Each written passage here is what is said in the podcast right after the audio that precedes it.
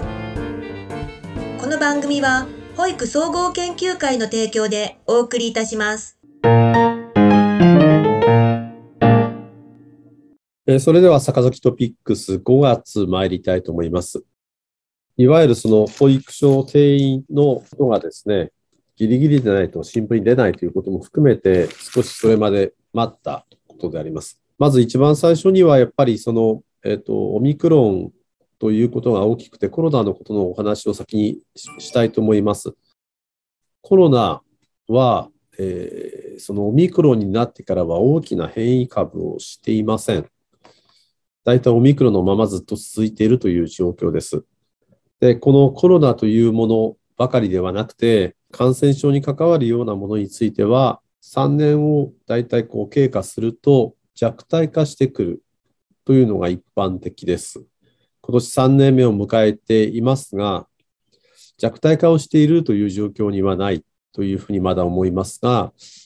まあ、インフルエンザよりは強い形で、いわゆるインフルエンザが冬だけということになりあのなりますれば、あの年間を通してこのコロナが進んでいるということに関しては少しまだまだ注意を払う必要があるんだと思います。しかしながら5月18日にはあの新型コロナウイルス感染のために推奨していた保育園、幼稚園など2歳以上の未就学児のマスクの着用については、あの皆様またもう見てると思いますけど、一律に求めない形で専門家が厚労省に対して対策を助言したりしていて、随分このマスクの推奨ということが見直しされたという状況にあります。これから非常に暑いということもありますので、このマスクの見直しというのが一つの段階であって、先ほど話をしたようになかなか、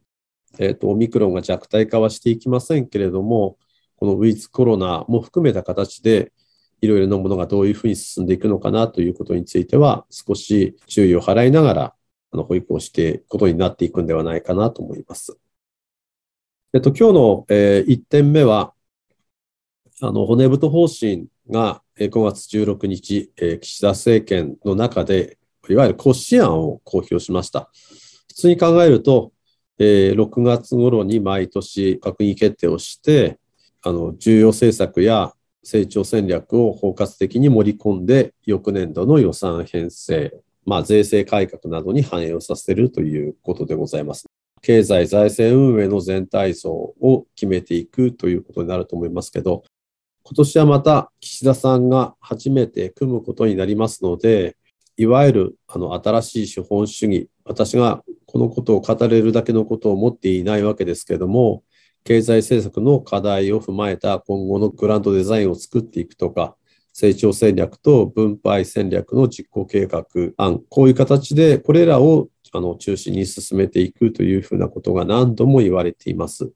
一方、えー規制改革も、まあ、反映していこうということでございますので、まあ、それぞれに個別テーマはあるんだと思いますけれど、臨時行政調査会でデジタル化の議論をしていくなどということについても、まあ、大きくこれから進んでいくんだと思います。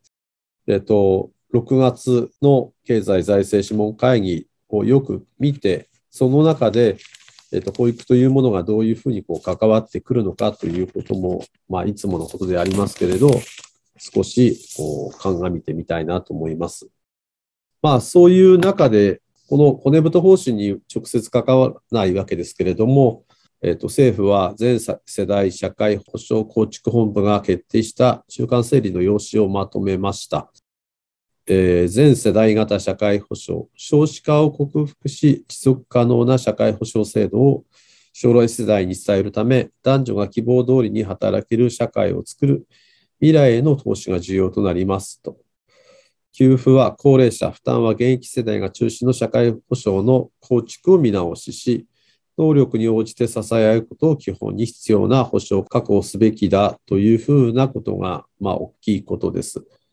当然ながら、あの、今であると、えっと、給付を受けるのは高齢者であって、負担するのは現役世代だと、これを大きく見直したいと言ってるわけですから、なかなか、これから先、あの、負担がまさらに大きくなるのではないかなと、まあ、思うことは当然なのかもしれません。あの、こういう中で、あの、希望通り働ける社会づくり、子育て支援、えー勤労者皆保険、女性就労の制約の見直し、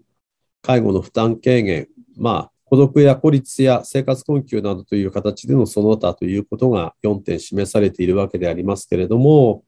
まあ、こういう中で私たちの保育がどういうふうに関わっていくのかということについても、え、先ほど述べた、あの、まあ、これから出てきます骨太方針なんかとも、どういうふうに関わっていって、まあ、お互い関わるわけですけれども、その中で保育がどういうふうに書かれていくのかということが、これからの大きな来月あたりから再来月あたりにかけての、えっと、6月、7月にかけての大きなことだなというふうに思っています。さて、えー、子ども家庭庁のことについて少しお話をします。いわゆる子ども家庭庁ですが、衆議院を通過して参議院に舞台が移ってですね、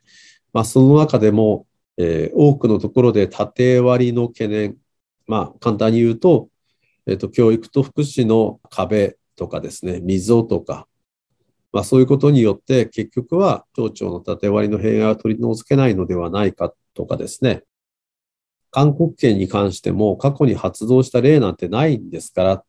書いたのはいいけれど、実行力なんてあるのですか？ということもありますし、えー、一番大きなとことしては、えー、皆さんご存知のように倍増に近い予算をどういうふうにこう作ってくるのかということに関して当然なことながらご懸念があるわけです。少し中身の話にすると、政策に子どもの意見をどう反映させ、権利擁護を図るのかということも課題ではありますけれども、こういうことに関して、えー、首相のあの諮問機関である子ども家庭審議会を置き、対応していこうということがよく新聞市場に出ます。私は一貫して子ども家庭庁の推進を図るべきだとずっと言ってきた人間ですので、いろいろとあると思いますけれど、やはり参議院、衆議院に対しても付帯決議として、えっと、教育と福祉のことについては、時期まである程度のことをちゃんと話し合うんだということも書いていますので、そういう付帯決議を含めて子ども家庭庁に期待をしていきたい。逆に言うと、今年1年行われるでありましょう、子どもの育ちの指針に関わるあのものについては、大きな一つの主軸になると思いますので、そういうことについてもまた皆様方に少しずつ、えー、お届けしていきたいなというふうに思っています。やはりその4月になってこうたくさんのことがありますので、なかなか詳細については、えー、6月以降でなければ話ができませんが、さらにあの5月の23日には、養護省の駆け足プログラムに関する、えーと調査研究事業の採択がありました。えいわゆる昨年いろいろと話をしてきました5歳児の接続プログラムについて公募が19自治体からこうあったということでございます。県としてはですね、えー、北海道、岐阜県、滋賀県、広島県、山口県、高知県、市長、村っていうのはないですね。やっぱり、ね、市長は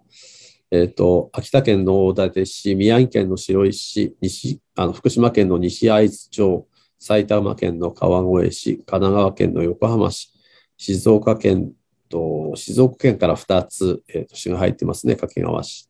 京都市、えー、大阪の牧方市、えっ、ー、と、箕輪市もですかね、大阪から2つ入っていますね。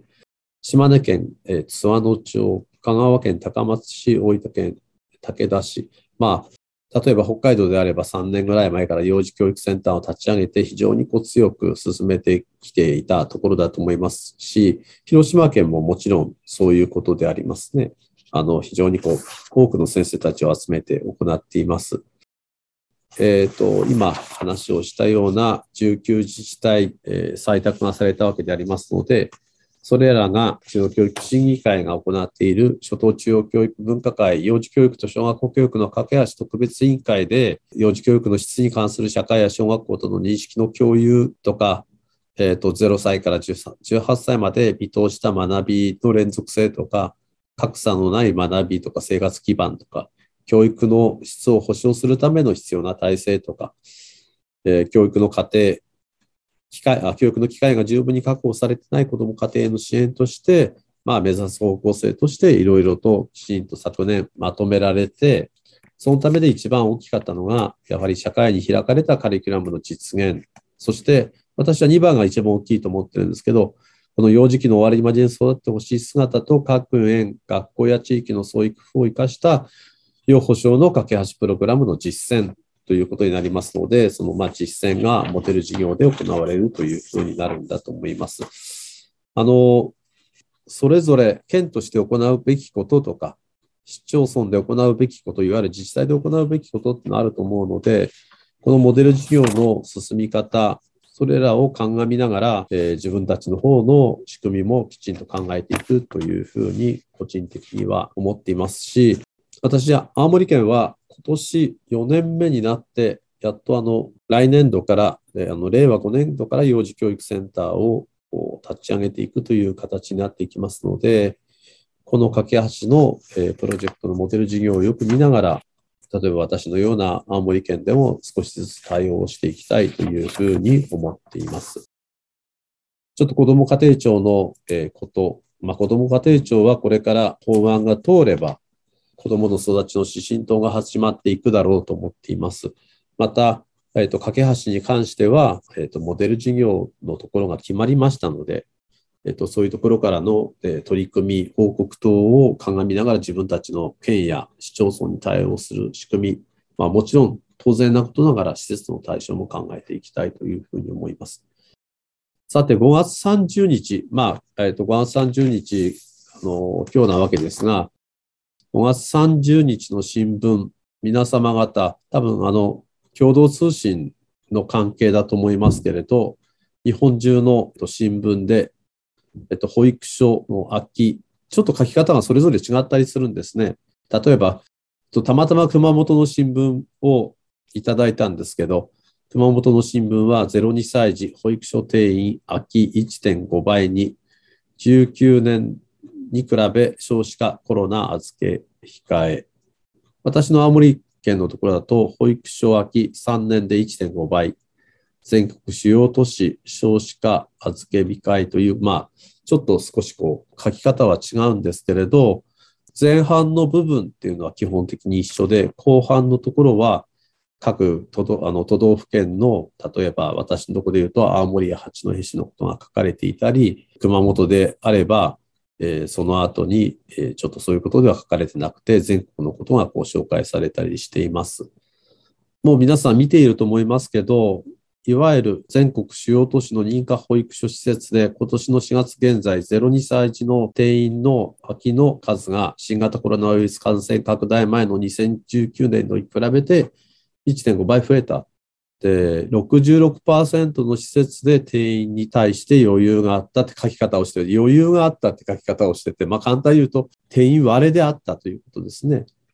それに対しては、え育児休業からの復帰と重なって利用希望が多い年齢層だけれども、進行する少子化やコロナ禍によって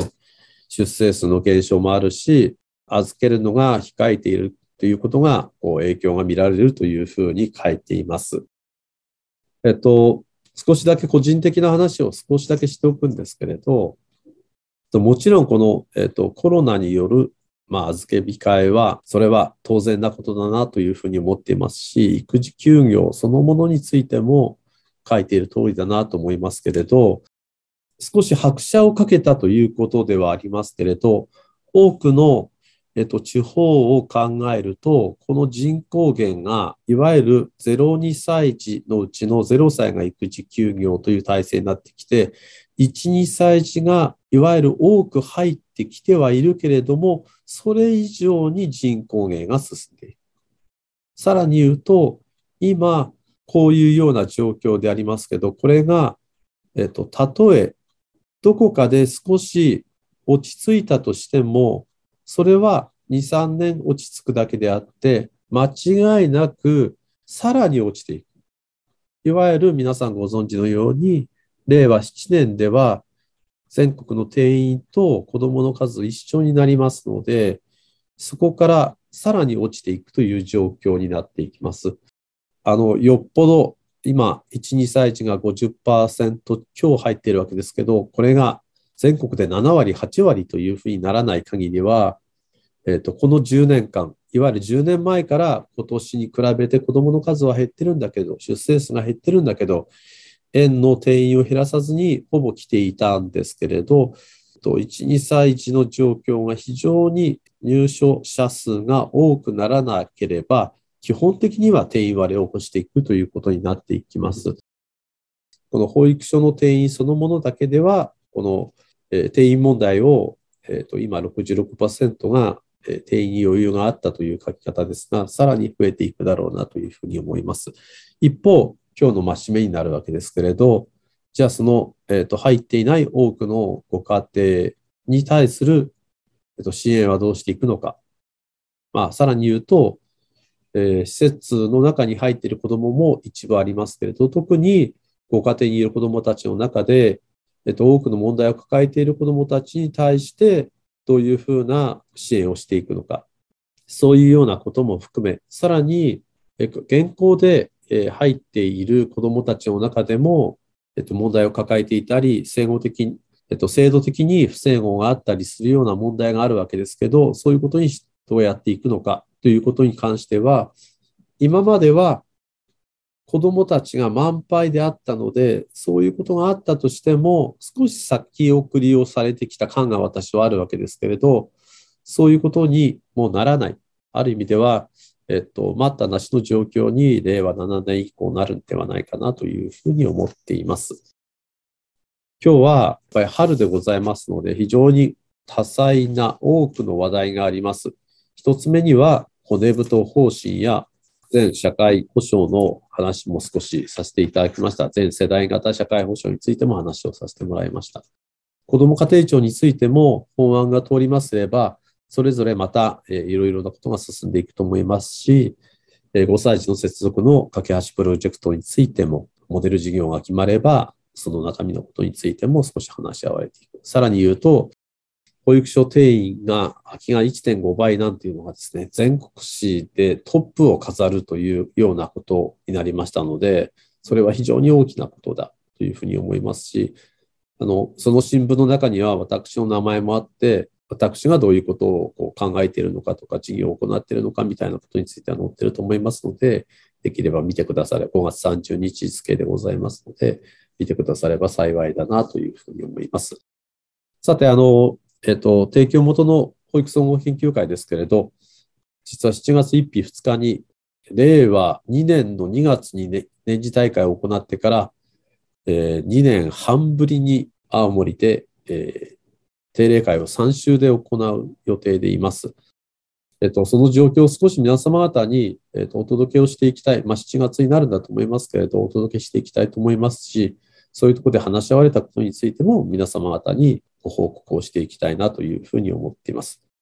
え、5月のトピックスは非常に雑多ではありましたが、スタート時期としては非常に大事なトピックスでございますので、皆様聞いてくだされば幸いです。え、アンバサダーの坂崎でございました。それではまた。